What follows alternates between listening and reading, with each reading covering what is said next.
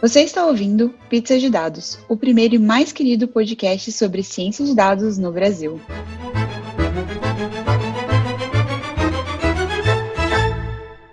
Olá, pessoal! Esse é mais um Pizza de Dados. Eu sou a Letícia. Eu sou a Gabriela. Oi, eu sou a Jéssica. É isso aí, estamos acabando o ano, mas ainda tem um pizza de dados para a gente terminar esse ano caótico, mas com notícia boa. Mas antes da gente começar, pausa para os recadinhos.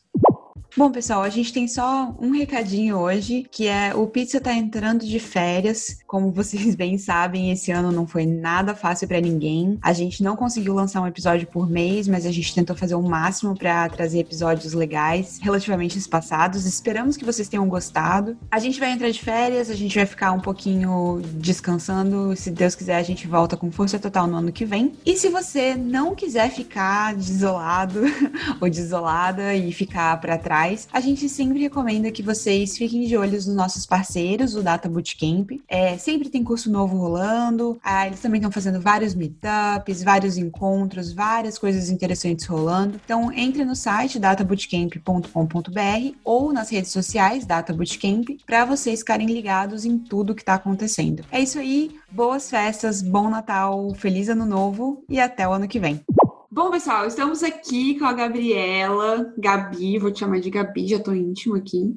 É, a, a, gente trouxe a Gabriela para conversar com a gente sobre um assunto que tá super na moda, mas que a gente não abordou ainda em três anos de pizza de dados. Então, a gente está aqui para se redimir desse erro, que é conversar sobre jornalismo de dados. Mas antes de falar de jornalismo de dados, vamos conhecer um pouquinho a nossa convidada de honra do dia. É, Gabi, fala pra gente quem você é, o que você faz e a sua pizza favorita. Oi, pessoal. Primeiro, obrigada pelo convite. É, eu sou ouvinte do Pizza de Dados, então prazer é, estar aqui com vocês nesse episódio. É, minha pizza favorita, antes de tudo, é pepperoni com cebola. Em segundo lugar, calabresa, que eu sei que é super cotada aqui, também com cebola. E, bom, eu sou jornalista de dados, né? Me formei em 2015 e desde então tenho é, procurado aí uma série de informações aí no mundo da tecnologia, programação, para conseguir fazer umas análises diferentes né? E além de entrevistas, conversar com especialistas e tudo isso no mundo do jornalismo de dados. Mas você não se formou jornalista de dados, né? Você se formou em jornalismo e depois veio a parte dos dados, não é isso? É, conta um pouquinho pra gente isso. como foi isso na transição, ou se você já aprendeu sobre isso na faculdade, como é que foi essa história? Como é que você foi parar no mundo de dados? Isso, na faculdade, pelo menos na minha, ainda não tinha nenhuma letiva ou, ou, mesmo matéria obrigatória de jornalismo de dados, nem mesmo de Excel, apesar de eu ter estudado numa universidade muito boa, na minha opinião, que é a PUC Rio. Mas depois, né, de formada, e também, aliás, durante a própria faculdade, procurei alguns cursos extras, né, fora da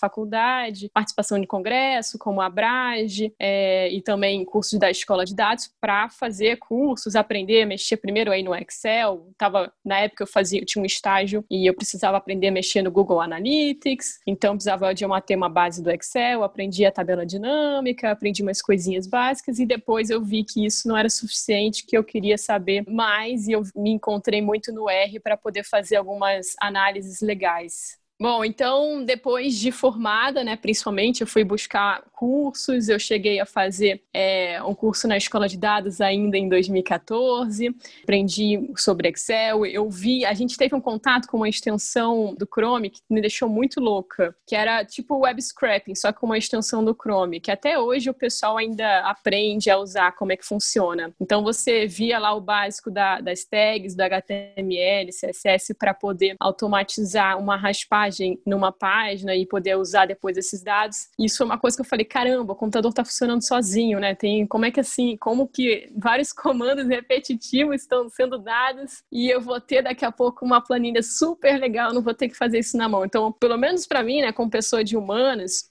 é, que não convivia com o pessoal da, da, computação e tal. Foi uma coisa bem louca ali que eu vi aos 20 anos, né, 21 anos. Então eu fui atrás e hoje no R eu falo realmente, caramba, quando eu tinha aquela idade, nunca poderia imaginar que dá para fazer tanta coisa com a programação e que na verdade não é tão complicado, né? Pelo menos para o que eu preciso no dia a dia não é nada tão complicado. É, você falou de web scrapping e você então usa a análise de dados, o jornalismo de dados, mais para coleta?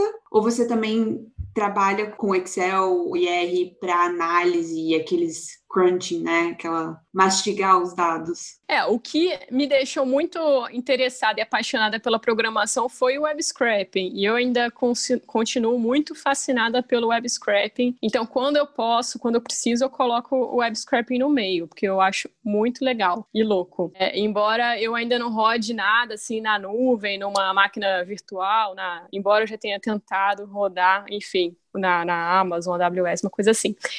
E mais assim, no, o grosso mesmo que eu acho que é reaproveitável para o jornalismo acaba sendo mais a parte da análise de dados. Então eu, como é, usuária do R, eu uso muito o Tidyverse, né, que eu acho maravilhoso, uma sintaxe super simples, fácil de usar e também assim recomendo muito que as pessoas entrem, por exemplo, no SQL, comecem a ver alguma coisa de SQL. É, parte dessas necessidades elas podem até ser né, resolvidas no Excel Excel, no Google Spreadsheet, ou mesmo a própria questão da automação, você tem lá o If This Then That, né, que é esse site que você pode criar, reaproveitar várias receitas e, e criar alguma coisa que automatize, ou, por exemplo, o Workbench, né? Peraí, você usa o If This Then That para análise de dados? Não, não para análise necessariamente, mas se você quer uhum. fazer, por exemplo, alguma coleta de dados é, de políticos Caraca. nas redes sociais, ou de localização. É, o Workbench, que é uma ferramenta mais recente, é, que é mais voltada para o jornalismo, ele também facilita em um monte de coisa nesse processo da própria captura da informação online. Mas, na real, assim, o que tem mais para o jornalismo, na minha opinião, é para análise de dados, são bases já feitas, né, já oferecidas pelo governo, e tudo isso que você tem que mais que analisar, cruzar, verificar, fazer uma substituição e tudo isso. É um pouco além da tabela dinâmica. Mas eu acho que depende muito da situação. Assim, por exemplo, tem um caso que eu gosto muito de contar, que tem um site é, do governo, né, que é da FAB, e todo, todo dia eles disponibilizam um PDF. Na verdade, é um Excel é, no formato de um PDF, né? Mas, enfim, esse PDF tem os voos feitos com as autoridades. E aí eles disponibilizam isso todo dia. Então, por exemplo, o, o uso do R, né, na minha rotina foi, eu li o HTML, coletei os links referentes a esses PDFs, pedi para ele baixar baixar, pedir para ele empilhar e li num site que tem OCR para já ter isso no, num CSV, no, num Excel e poder ler. Então, depende muito, mas assim, eu acho que começar pela análise de dados, embora muita gente seja fascinada pela raspagem, é a forma mais fácil e já muito útil, mesmo com funções mais simples do Tidyverse.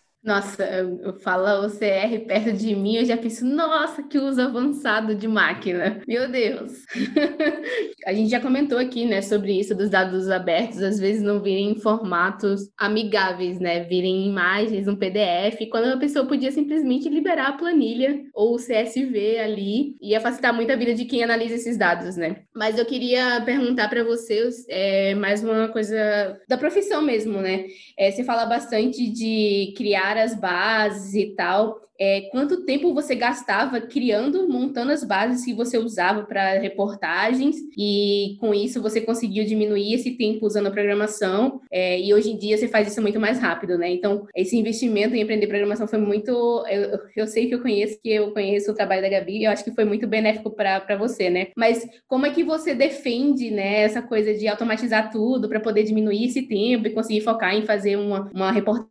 Mais interessante, né? Olha, eu tenho um caso muito legal para isso, hein, Jéssica. Em 2017, eu estava fazendo um curso de front-end, assim, já querendo entrar mais para o mundo da tecnologia, talvez mais do que para o jornalismo. E eu estava nesse curso de front-end e falei, ah, quero fazer um site é, com dados da, do, de votações do Senado. Aí eu, na minha ingenuidade, né, bom, não faz muito tempo, 2017 foi outro dia, abril, março. É, entrei no site do Senado, cliquei em cada foto do senador, baixar, baixar. Aí fui lá em cada um renomear, nome do senador, fulano. E são 81 senadores, né? Considerando os senadores que estiveram em exercício, provavelmente talvez até 90. Isso para o Senado. Eu não fiz o projeto, por exemplo, para a Câmara. Se eu fizesse para a Câmara, são 513. Imagina o dia que eu ia passar clicando em cada foto e baixando. Ou se eu quisesse fazer de duas legislaturas, né? Coloca aí 513 mais talvez uns 400, porque aí teve renovação ou não teve. Então, assim, assim,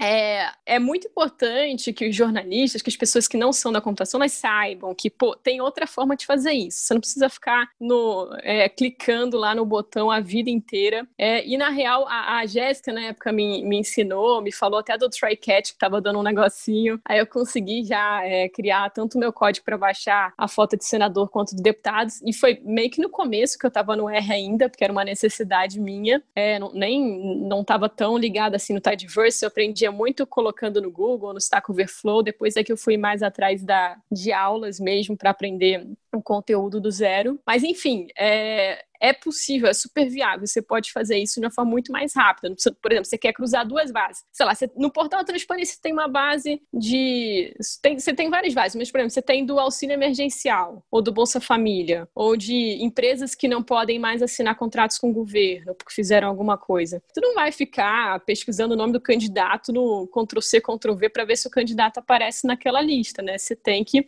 perceber que as duas têm o, CPF, né? Ou mesmo que não tenha o CPF, você tem o CNPJ, e aí no CNPJ você pode ver quem são os sócios. Então você tem que ter essa cabeça de que a programação, mesmo o basicão do Excel, eles vão te ajudar nisso, cara. Não, não é para ficar fazendo Ctrl C, Ctrl V ali, que é, além de tudo, além do tempo, é muito mais suscetível a erro. Eu fiquei curiosa com esse pacote que você tá falando bastante, que é o Tidyverse. Tipo, para que que você usa ele? Como que ele funciona? Para que que você mais usa ele? Eu uso o Tidyverse para tudo, assim. Eu nem sei o que eu vou fazer, eu já escrevo lá, Library Tidyverse. Tem gente que vai me julgar, falar que o Tidyverse é pesado, blá, blá, blá, blá, mas assim, eu não tenho, eu não estou trabalhando por enquanto com bases tão grandes assim, então não é uma preocupação minha. Então, no Tidyverse, por exemplo, eu uso muito para fazer o equivalente à tabela dinâmica, só que no R, né, que seria com o Group By e o Summarize. O próprio filtro também. Enfim, tem agora o Pivot Wider e Pivot Longer, né, que enfim, você muda a organização das colunas e das linhas. Então, às vezes, para ficar mais claro. Então, sei lá, você tem uma base é, de dados do TSE, por exemplo, e tem os candidatos que estão aptos, é, né, que vão participar das eleições, e cada linha é um candidato. E aí você quer fazer uma pauta sobre o gênero, né, o sexo dos candidatos. Então, sei lá, se você quer agregar por partido, por UF, às vezes, você, se você jogar o gênero para a coluna, vai ficar mais fácil para você ver os números, né, já que o tipo de análise você quer fazer. Então, o Tidyverse, eu acho que a sintaxe dele também é muito legal, muito positiva, e tudo que eu aprendi mais recentemente ligado ao R foi com ele, eu achei bem mais simples do que o que eu achava antes no Stack Overflow, umas coisas meio pingadas assim. É que se parar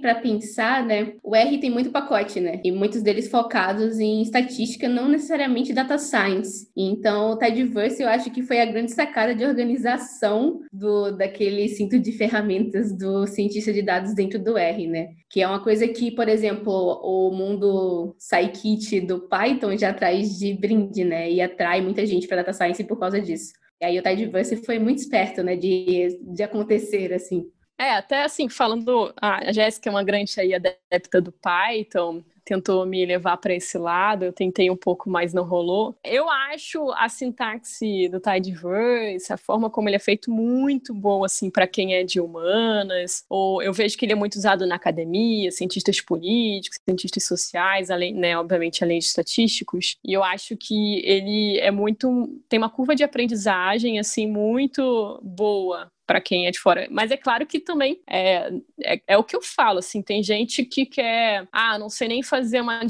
tabela dinâmica no Excel, não sei nem abrir um CSV no Excel, né, porque, ah, é separado por vírgula e abre, não, não abre com essa divisão. Ah, e eu quero agora cruzar tudo e, e transformar um CPF em CPF mascarado, né, que quando que tem aqueles asteriscos, e aí já vai entrar assim, não, tem, demora um né, leva um tempo, né? Eu mesma tentei o Python, Jéssica é testemunha, não rolou. É, o terminal é um, um demônio, assim, né, pra gente que é de humanas.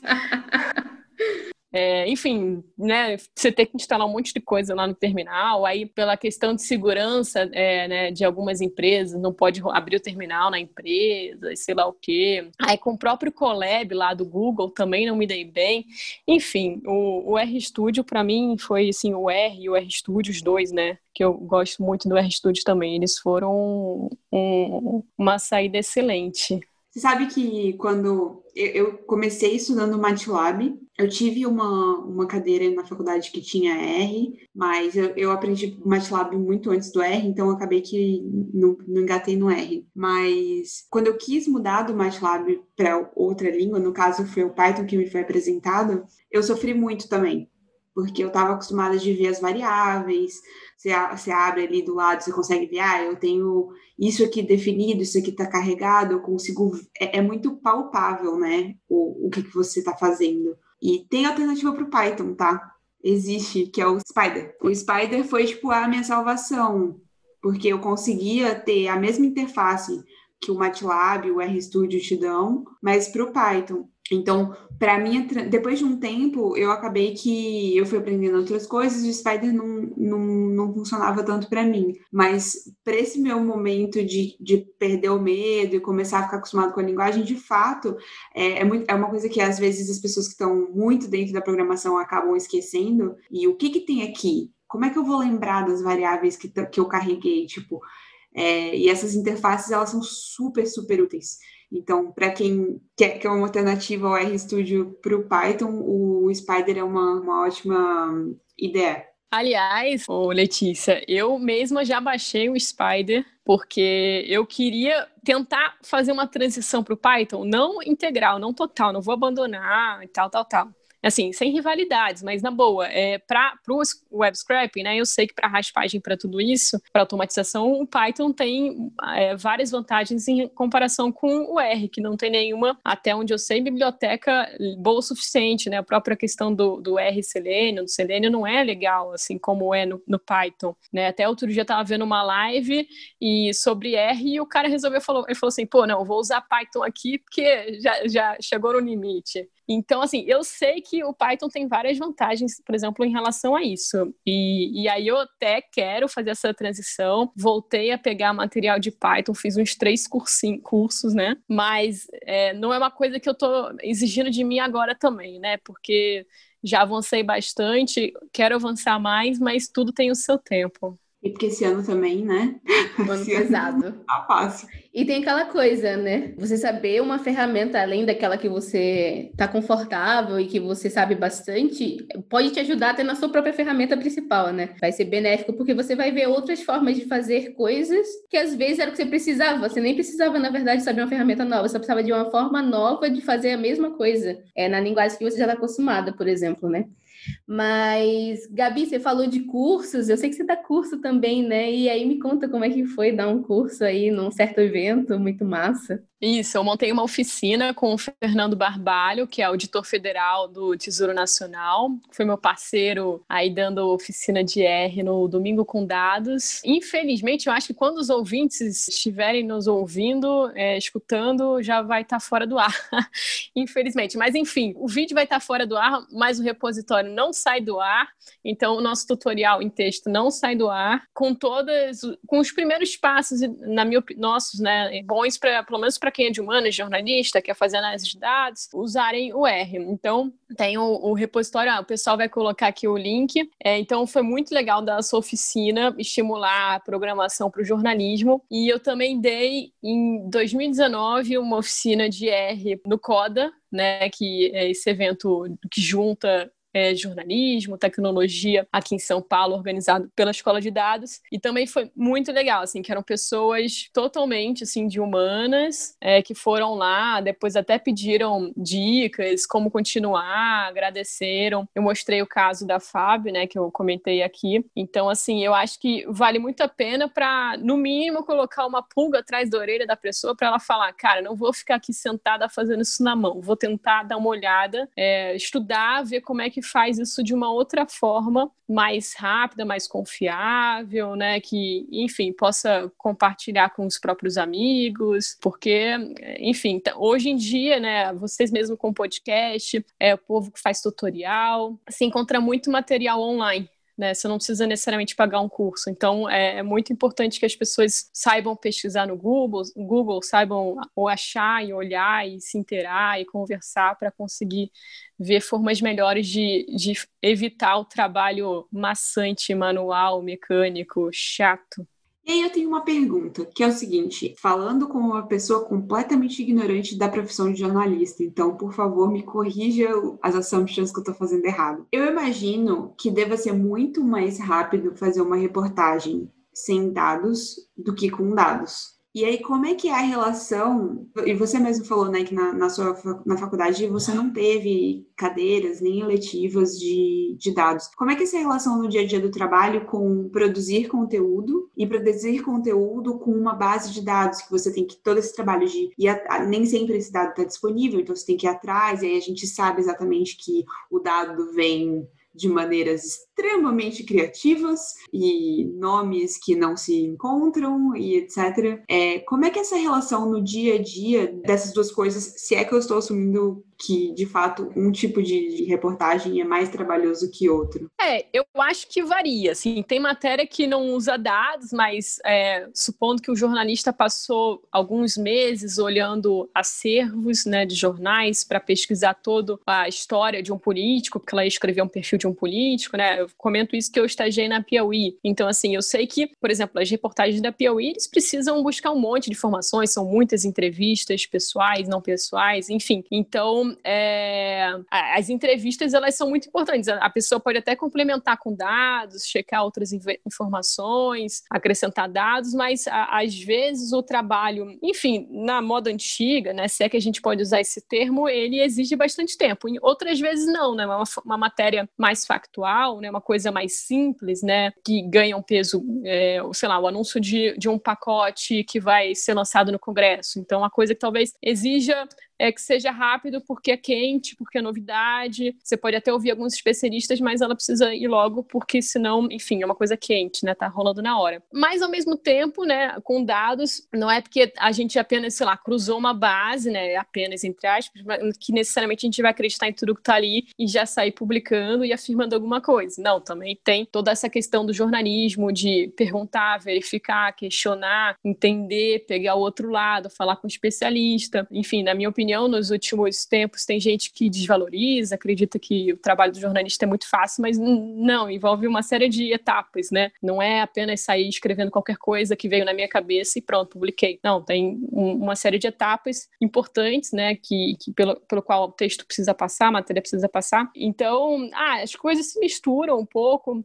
acho que varia muito, muito, muito de caso a caso, assim, em relação ao tempo, em relação ao veículo. Mas é importante que as informações se complementem, né? E o que muita gente fala é que, embora seja uma base de dados, você também está entrevistando a base de dados. Tem gente que gosta de usar bastante essa expressão. Embora, claro, também seja legal entrevistar outras pessoas que podem ter conhecimento nessa base de dados e tudo isso. Uma coisa que eu ia falar que eu, que eu achei interessante nessa sua fala e que eu acho que é a primeira vez nesse programa, pelo menos na, na, no Pizza, que eu ouço, essa questão de, de analisar a base e olhar o outro lado. E acho que no Pizza a gente fala, na ciência de dados como um todo, se fala muito de pegar um dado e analisar um dado, né? E tentar extrair toda aquela informação desse dado. E não necessariamente você está buscando o contexto geral, você está é muito focado naquele dado, né? Naquela verdade. E eu achei isso bem interessante você ter trazido, porque, porque de fato é uma visão diferente sobre sobre uma coisa que talvez todo mundo faça, que está ouvindo a gente, ou que, que, né, é, que trabalha com ciência de dados, mas não necessariamente é o mesmo olhar, né? É, para a gente acaba sendo uma função assim essencial, porque eu vou dar um exemplo. Na base de dados do TSE, os candidatos eles declaram os bens deles, é, é autodeclaratório, assim como raça, declaram gênero, um monte de coisa. E aí você pode simplesmente, é, bom, enfim, eu, eu não faria, né? Mas tem gente que pode pegar a base de 2016 e a base de 2018 e falar, ah, que o fulano, o candidato tal, teve uma evolução. Ele declarou 7 mil e agora está declarando 7 milhões, uma evolução de X%. Pô, que absurdo, ah, sei lá o que, houve alguém. Mas aí, se você for falar com o cara, né, e assim, no jornalismo isso é essencial, você vai falar, pô, ó, quero uma nota, gostaria de saber qual é o posicionamento do candidato X. Aí vai falar, putz, foi um erro de digitação. A senhora que colocou o dado no sistema, ela digitou alguns zeros a mais. A gente já pediu a correção, né, para a Justiça Eleitoral e essa correção deve ser atualizada em breve. Então, assim,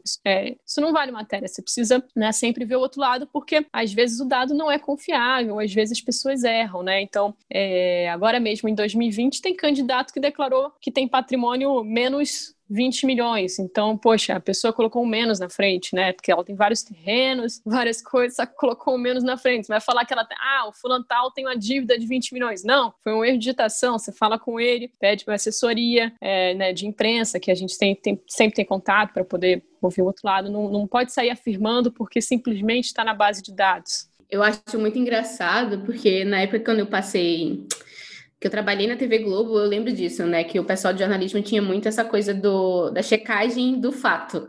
É, ah, o dado fala uma coisa, mas a gente vai se apoiar nisso para fazer uma reportagem, mas a gente precisa checar se isso é verdade, se isso condiz com a, o mundo real, né? Principalmente porque é bem isso, quando você lida com sistemas que seres humanos interagem, está propenso a erro, né? Onde tem dedo humano, tem erro, pode contar com toda certeza, né? E acho que no jornalismo, mais do que outras, é, outras áreas de atuação onde dados podem ser usados, é, é muito importante você checar se o que você está mexendo, o que você está assumindo, faz parte do mundo real, né? É, por exemplo, se você vai analisar um dado biológico, no máximo você vai, vai olhar e conferir se aquilo ali está fazendo, deveria estar tá daquele jeito. Por, por exemplo, às vezes as máquinas erram na hora da leitura por falta de calibração ou coisa do gênero. Mas aí é muito mais fácil de resolver. Ah, não, foi a máquina estava descalibrada, a gente recalibra a máquina, né?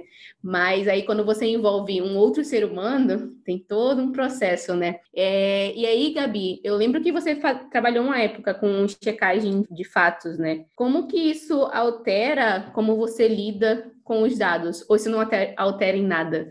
Apenas fica nessa, nesse esquema né, de prestar atenção se aquilo ali faz sentido e buscar a informação da outra pessoa, né? Isso, exatamente. Na minha experiência, como é, na checagem né, de informação, checagem de dados, esse tipo de coisa, a gente percebe que é sempre importante ver qual é a fonte. Então não é porque tá na internet que é confiável, não é porque o fulano falou que é confiável. É, você não pode comprar a versão da pessoa de primeira, né? Então às vezes, é, aliás, muitas vezes é importante se checar dados, né? Você checar informações, estudos, pesquisas, ouvir especialistas. Então, é, inclusive porque dependendo da pessoa, ela pode estar fazendo uma interpretação não tão é, certa, né? Enfim, não tão enfim, delimitada ali da questão. Então, por exemplo, no, na esfera federal a gente já tem bastante dados abertos para verificar, então muitas vezes você nem precisa pedir pela lei de acesso à informação, que é outro instrumento muito importante para os jornalistas, porque essas bases estão disponíveis, você pode olhar, acessar tudo isso, tanto para, por exemplo, o Executivo Federal, né, é, ministérios, próprio Planalto, quanto, por exemplo, para o Congresso, né, Câmara e Senado. É, no, nas outras esferas isso já é mais complicado, e aí às vezes você vai ter que depender mais de assessoria de imprensa, por exemplo. Mas, enfim, de qualquer forma, não é, por exemplo, que um dado está na home de um site do governo que necessariamente ele é confiável. Tem que ver por exemplo, a qual período aquele dado se refere, é, qual é a origem daquele dado, é uma secretaria, é um estudo que abrange, por exemplo, todos os hospitais no município ou é um estudo com os 10 melhores? Dependendo do recorte, você pode estar maquiando a situação. Então, é uma coisa que você tem que estar bastante atenta. Ou mesmo é, falar com alguém, por exemplo, que não é vinculado à secretaria, alguém que tem independência, para ouvir o que, que a pessoa fala, ouvir sua opinião, para poder contrapor a, a declaração e tudo isso. Mas, enfim, como um todo, depende muito muito da situação, mas o que sempre fica de lição é sempre desconfiar e tentar verificar, não sair afirmando já nada de cara, né? Ouvindo, pesquisando, tudo isso. E quanto mais você conhece do assunto, melhor você vai poder fazer isso. Então, você como jornalista, o que, que te atrai no jornalismo de dados, nesse jornalismo mais investigativo, com dados especificamente? Bom, eu acho que no meu trabalho a gente lida com temas muito importantes, entre eles segurança pública, né? É um assunto definitivamente importante no Brasil. Até meados de 2017, 2018, o número de assassinatos vinha crescendo muito, então é preciso acompanhar esse tema de perto, forçar os estados a terem dados mais atualizados, a controlarem esses índices, ouvir especialistas, enfim, fazer todo um acompanhamento, não só de assassinatos, mas, por exemplo, também violência contra a mulher, vários outros assuntos. E também, ah, por exemplo, agora na época de eleição, a gente tem várias bases de dados, né? Então é muito legal você poder pensar em vários recortes e várias possibilidades. Você não vai ficar na cola de um candidato para cobrindo, ver o que, que ele fala, indo na rua, o que bem ou mal é até bem legal para você conhecer a cidade, sei lá, conhecer o estado é, e tudo isso. Mas você vai fazer vários recortes, várias matérias, várias pegadas legais e ao mesmo tempo entrevistando, que eu acho também uma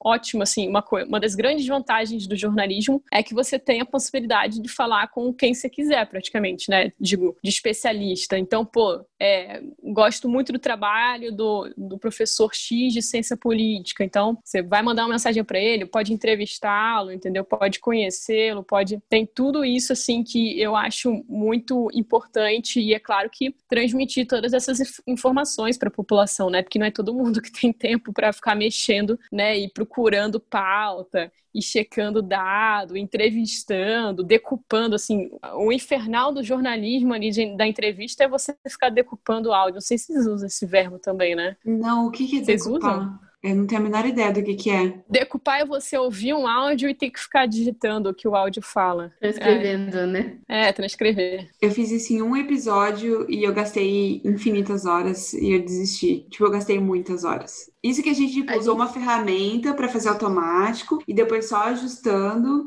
Só que claramente as pessoas só falam inglês no mundo, né? As ferramentas né, só são feitas para outras hum. línguas. Ah, tipo, outras línguas não existem. Eu sem, sem brincadeira, acho que eu gastei umas 10 horas para transcrever um episódio, assim. Pra, tipo, formatar bonitinho. Ah, fulano A falou isso. Aí a Jéssica falou aquilo. Deu Gustavo, sabe? Tipo, nossa, te admiro, viu?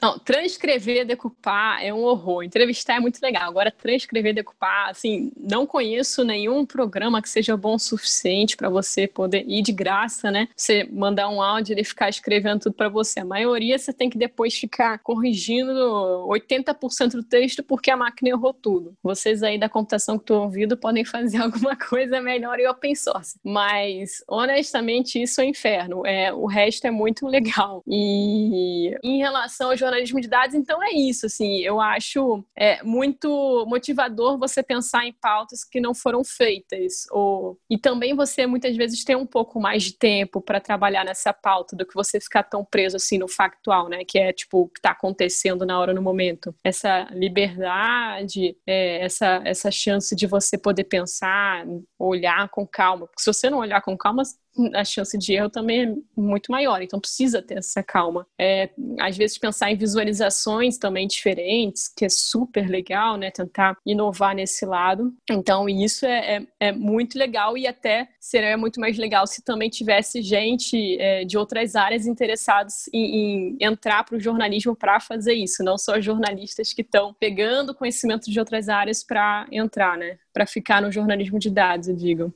embora eu seja que eu saiba que escrever é uma, uma barreira ali, porque a, enfim, escrever é complicado. Escrever é uma habilidade difícil, né? O pessoal de software tem dificuldade até para documentar código que dirá escrever matéria. Então a gente sabe que não é uma habilidade assim que o pessoal gosta de desenvolver muito ou não, né? É, no, no jornalismo a gente fala muito do lead, né? Que é aquela, aquele primeiro parágrafo que você tem que resumir e já trazer de cara o que é importante na tua pauta. Então você mudar a forma de a pessoa pensar para ela pensar em lead, pensar em título, é uma coisa que demora. Então, não é tão fácil essa transição também de quem de outra área para o jornalismo. É, você falou sobre tomar o tempo, né, para estudar aquilo, desenvolver as ideias e não tratar só do factual, né? Eu desconfio que as pessoas não sabem a diferença entre uma reportagem que é factual e as outras reportagens. Então, acho que talvez seja uma boa se dar uma explicada para poder saber, o pessoal conseguir entender qual é a diferença de uma e de outra, né? E por que que é tão interessante você conseguir também trabalhar além do factual. Isso, uma matéria do factual é aquela matéria do dia, matéria quente. Então, o ministro X anunciou um novo plano para melhorar a economia, supondo, assim, para estimular a geração de empregos. Então, ele deu uma coletiva, ele falou algumas coisas, e você tem que bater um texto, escrever logo alguma coisa sobre isso, porque, né, enfim, é uma coisa muito importante. E você, enfim, tem que fazer isso correndo, porque está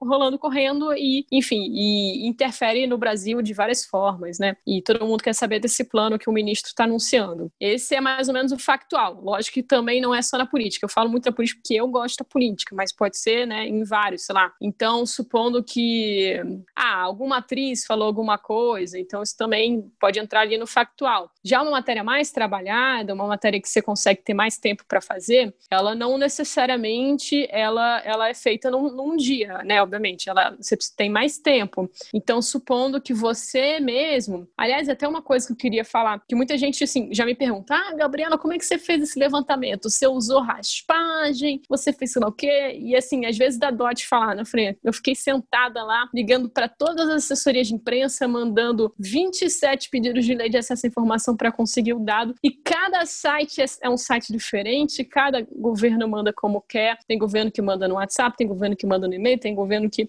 só vai falar no telefone e, e enfim, tem governo que só trabalha, é, enfim, trabalha menos horas por dia. Então é tudo trabalha de uma forma diferente, assim, eles têm autonomia de fazer isso e não tem tanta integração. Então tem, por exemplo, levantamento que você mesma, você mesma passou vários dias, às vezes um mês ou uma semana, falando com todos os estados ou com todas as capitais para conseguir um negócio, é você que tem. Então você não tem tanta pressa de publicar, né? Assim, porque você tem aquele material exclusivo. Então você pode falar com mais entrevistados, você pode fazer um texto mais legal, ou enfim, várias coisas. Pode fazer um vídeo, pode fazer um gráfico especial, tudo isso, uma página especial, né? E tem também veículos que só fazem coisas especiais cada um tem a sua pegada, mas, assim, no grosso modo, seria essa a diferença de factual e também de um trabalho mais demorado. E tem gente que só faz factual. É, é que é importante também ressaltar, né? Porque, por exemplo, factual é muito rápido, geralmente não tem essa, esse tempo, abre fecha aspas, de sobra para poder construir uma base que não existe nesse processo todo de fazer as trilhões de ligações que eu lembro, né, que conhecidos meus já fizeram, já vi acontecer e era uma correria e, e chateação, né, porque você depende da outra pessoa querer e ter disponibilidade para te ajudar e às vezes essa não é bem a verdade porque a pessoa tem outra prioridade que não é a sua necessidade, né, então é, é bem, bem louco.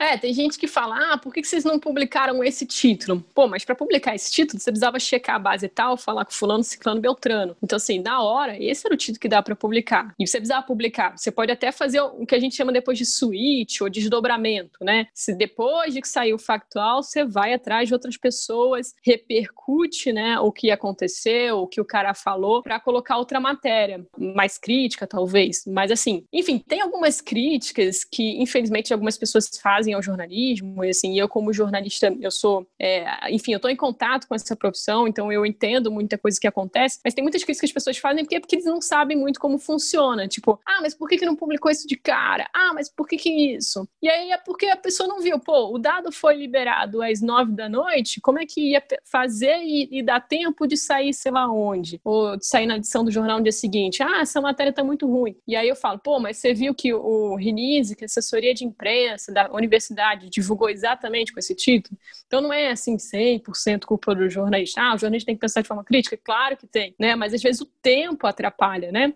Não é assim, não somos um milhão de pessoas fazendo um, um, trabalho. Às vezes, ainda mais num plantão, sei lá o que, é uma, uma equipe reduzida. As pessoas têm que também refletir e tentar entender mais o trabalho do jornalista. Empatia, né? Que tá faltando bastante. Então, falando assim, é, bem concretamente para talvez uma pessoa que está fazendo jornalismo, que está escutando o nosso podcast, o que que você vê de mais vantagem e desvantagem também de aprender a, a trabalhar com dados e, e, jornalismo de dados?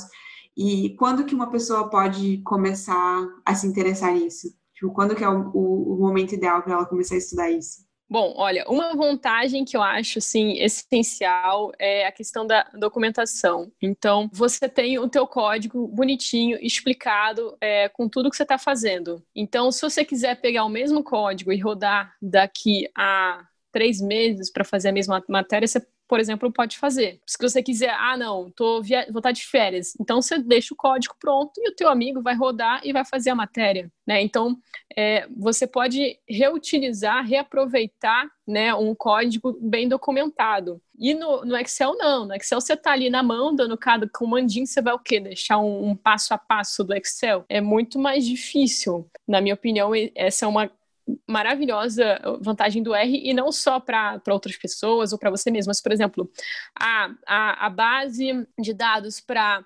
2018 é igual à base de dados para 2020. Então, é, o código que você vai rodar é o mesmo, né? Então, você pode rodar o mesmo código para comparar, por exemplo, como é que era em 2018, como é que era em 2020. Isso também é muito legal. Outras possibilidades é que, assim, você pode até fazer uma tabela dinâmica, estou falando muito da tabela dinâmica, mas é que a tabela dinâmica é importante para os jornalistas. Tem jornalista que ainda está se adaptando ao Excel, eles fazem o filtro, né? Eles ficam fazendo filtro para cada categoria da coluna e é importante reforçar que a tabela dinâmica já ajuda nisso. Então, assim, a tabela dinâmica no R é muito tranquila, fácil, o próprio filtro é muito tranquilo, fácil. Então, vale a pena, aos poucos, você começar a tentar fazer um pouco no, no Excel para fazer essa transição. Se não for para o R, pode ser para o Python, pode ser para o SQL, que são ótimas opções. Enfim, fora que a raspagem continua sendo absolutamente fascinante, e é claro que a, a gente já tem várias bases de dados, existe um próprio site do governo com bases de dados, e a tendência é que a gente tenha ainda mais. Isso por transparência ativa, né? Quando, o próprio, quando a própria administração pública já coloca no online. E se você pedir pela lei de acesso à informação, você tem mais bases de dados ainda. E aí, por exemplo, ah, tem um dado que o Planalto divulga como XML. Ah, mas como é que eu vou ler um XML? Então, esse tipo de contato que a pessoa vai tendo é legal para ela não ficar tão limitada, né? Ao telefone, ao próprio entrevistado e perceber que ela pode, mesmo que ela não for da equipe de dados, mesmo que ela não, não trabalhar apenas com dados, ela pode complementar o texto com isso. Estamos chegando ao final, infelizmente, mas antes da gente terminar, eu queria saber o que, que você dá de dicas para quem está começando nessa área de jornalismo de dados, não, não só de programação, né? Dicas como um todo para os nossos ouvintes aí que querem seguir os seus passos. Bom, minha dica é siga a comunidade no Twitter, né? Quem está publicando dicas, tutoriais e tudo isso para você ver o que, que o pessoal está recomendando e você também ler e atrás. Não desista no primeiro erro, né? Isso é super natural. Também acho que a pessoa tem que tirar dúvidas, sim, pode procurar amigos, enfim, colegas para perguntar sobre a base de dados. Então, não acho que o, o erro, a dúvida tem que ser um problema. Hoje a gente tem a imensa sorte, né, assim, principalmente comparando, sei lá, com 10 anos atrás, da quantidade de cursos que a gente tem, de tutoriais, de pessoas abertas, querendo ensinar, querendo ajudar. Então, assim, é, é um cenário muito legal para aprender, para ir atrás, e ainda mais para quem é jovem, entendeu? Para quem é jovem, está muito mais acostumado a mexer, já tem alguma facilidade com Excel, né, e já está mais acostumado aí. Tem que sair das redes sociais e entrar no curso, né? Ver quanto tempo está gastando no, no Instagram Instagram e trocar esse Instagram por um curso online, mesmo que, enfim, seja pago ou seja gratuito, tem, tem um monte de opções aí, fora, fora vários livros super interessantes. Enfim, eu vou passar aí também uma lista de livros para Letícia para temporal que eu adorei ler e que podem também abrir a cabeça do pessoal. Para quem está ouvindo a gente não sabe, todos os links, todas as coisas que a gente comenta no, inclusive termos que a gente comenta no episódio, a gente deixa links nos nossos posts para que vocês usem como material de referência na hora que forem estudar. Então, a gente vai deixar lá um monte de link que a gente falou e links que a, a Gabi vai mandar para a gente para quem quiser estudar e se aprofundar mais nessa área. Essa dica da, da rede social é excelente. você vai descobrir que você tem muitas horas no seu dia que você não fazia ideia. Recomendo. É, também deixa pra gente, tipo, as recomendações de pessoas aqui em seguir no Twitter, porque pessoa que tá começando, que, tipo, não conhece Twitter, acaba entrando e não tem a menor ideia de quem seguir, né? Bom, começa seguindo a Gabi e o Pizza de Dados, não esqueçam. e aí depois a gente adiciona mais recomendações também. Obrigada, pessoal, aí por me receber. É, vou deixar todos os links tudo direitinho. Quem quiser depois fazer mais alguma pergunta, porque, enfim, não rolou ou não deu tempo, também pode mandar na mensagem privada no Twitter que eu tento ajudar. Estou é, disposta no LinkedIn, que vocês quiserem, e aí a gente se fala. Obrigada de novo pelo convite, hein? Também foi muito, muito bom te ter aqui. A gente está muito feliz de ter trazido você para falar desse tema tão interessante e esperamos que você volte no futuro para falar ainda mais de mais reportagens interessantes, dados que você é, analisou e coisas que você aprendeu. Obrigada, espero voltar muito em breve, hein? Obrigadão pelo papo. Valeu, pessoal. Obrigada. Então é isso, pessoal. Espero que vocês tenham gostado e até a próxima. Até ano que vem. Tchau. Tchau.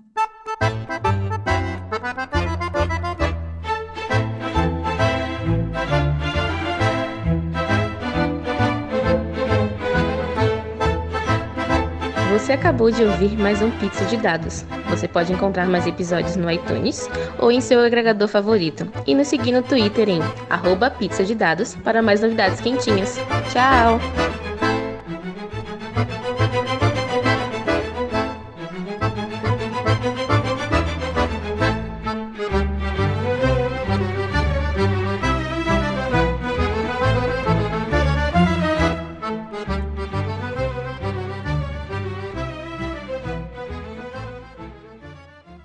Então, antes da gente saber mais sobre o tema, a gente perdeu a nossa convidada.